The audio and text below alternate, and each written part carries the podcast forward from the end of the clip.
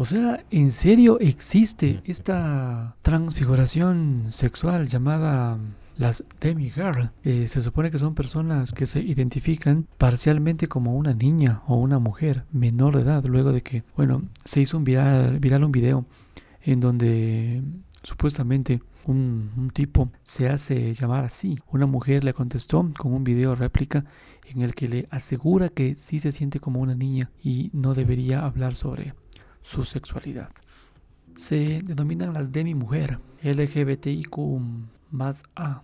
Esta es un subtipo, dice, una persona siente una conexión parcial con ser mujer. Pueden identificarse también con un segundo género, disforia, para los pronombres ella, la, identificarse como una demi-mujer. Parte masculina de, es de mi hombre, la, la a género de mi género y así con cualquier otra identidad de cualquier parcialidad.